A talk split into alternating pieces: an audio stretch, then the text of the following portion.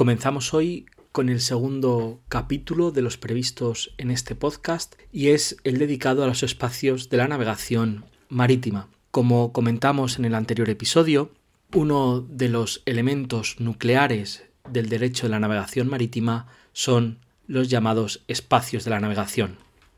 Hablar de espacios de la navegación es hablar de una tensión constante entre la soberanía del Estado ribereño y la libertad de navegación de los buques. Esta tensión va a estar presente durante todo el proceso de estancia de un buque en uno u otro espacio. Mientras más cerca se encuentre el buque de la costa, es decir, del Estado ribereño, más soberanía tendrá ese Estado y más jurisdicción sobre el buque, a medida que éste se vaya alejando de la costa, la soberanía del Estado irá en detrimento de la libertad de navegación que irá ganando terreno en este sentido. Los espacios de la navegación son múltiples. Tenemos en primer lugar las aguas interiores, posteriormente veremos el mar territorial, zona contigua, zona económica exclusiva y por último alta mar. Vamos a empezar con el régimen de navegación por las aguas interiores. La delimitación de estas aguas tiene como límite interior la tierra firme y como límite exterior la línea de base del mar territorial. Línea de base que se puede medir bien con la línea de baja mar, la llamada línea de base normal, o la línea de base recta, para aquellas costas con profusas aberturas y escotaduras en las que es más fácil hacer una línea entre todas y cada una de estas aberturas. Quedan incluidas dentro del concepto de aguas interiores, en cualquier caso, las bahías, aguas costeras y aguas portuarias. El régimen jurídico de navegación de buques extranjeros en las aguas interiores, está sometido al principio de soberanía del Estado ribereño, que tiene plenas competencias para regular la navegación de los buques.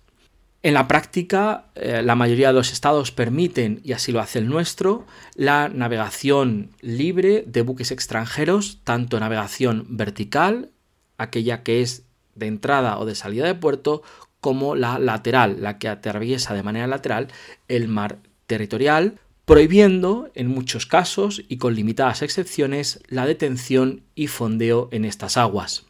En cuanto al régimen de acceso a puerto, el artículo 7 de la Ley de Navegación Marítima establece una libertad de acceso a puertos españoles, a buques extranjeros, prohibiendo su acceso por razones de emergencia sanitaria, seguridad, peligro medioambiental o política pesquera. Existe también un derecho de arribada forzosa por razones de seguridad a petición del armador, capitán o consignatario en el que la Administración Marítima establecerá las condiciones para esta entrada a puerto refugio.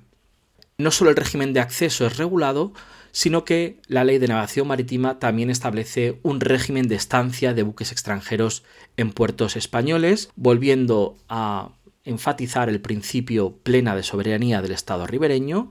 Aquí veremos la jurisdicción civil y penal de los tribunales españoles que se extiende a estos buques en determinadas situaciones mientras permanezcan en puertos españoles, con la excepción de la llamada paz del puerto.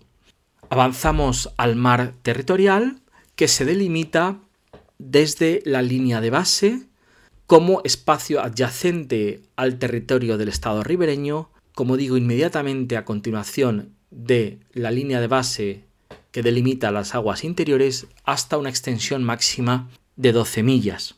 La ley de 1977 de mar territorial proclama la soberanía del Estado español hasta 12 millas náuticas en todas aquellas situaciones en las que sea posible situaciones excepcionales como son estados situados frente a frente, que es lo que ocurriría en nuestro caso con el estrecho de Gibraltar y la costa marroquí. A todos los efectos, el mar territorial es parte del territorio español.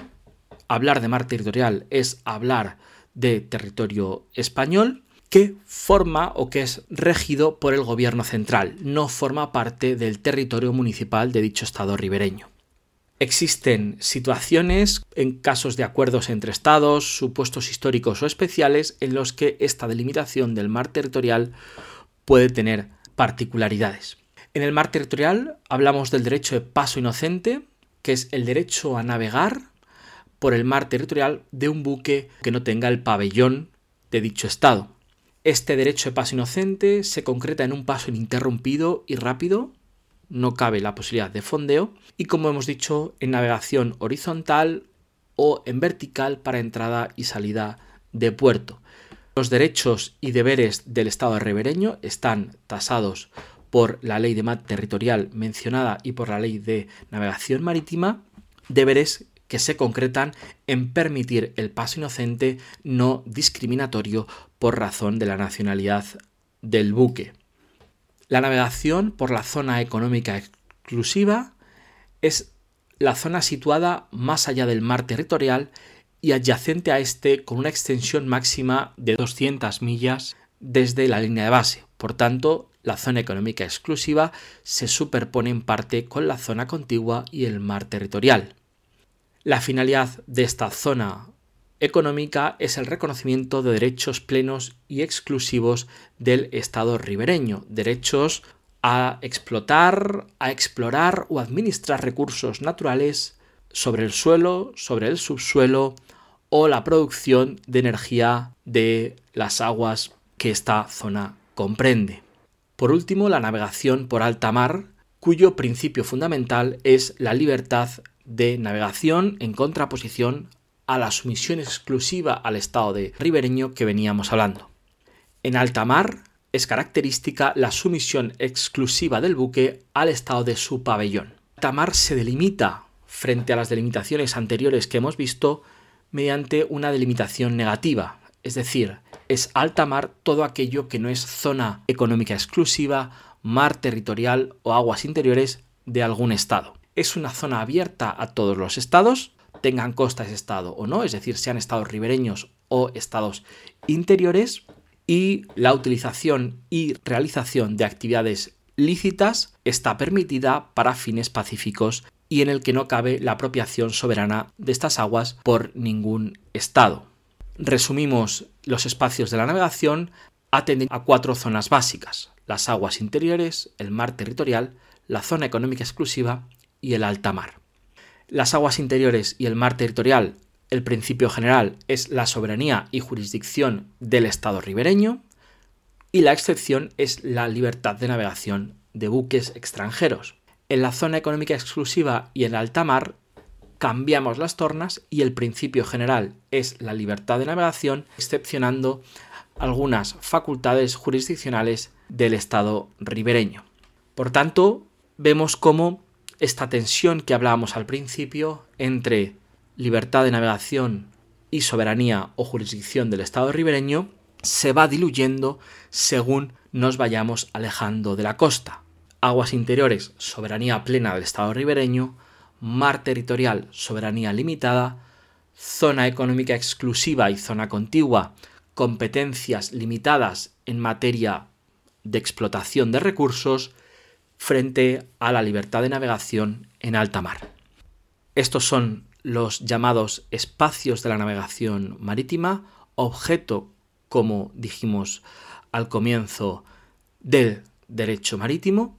Espero que os haya parecido interesante esta breve explicación de algunas de sus características y nos vemos la próxima semana en el siguiente podcast en el que entraremos ya a estudiar los vehículos de la navegación cuyo elemento nuclear lo tendremos en la figura del buque. Recordad que me podéis contactar para cualquier cosa en el correo electrónico juanpablo.rodríguez.delgado.uc3m.es. Muchas gracias. Un saludo.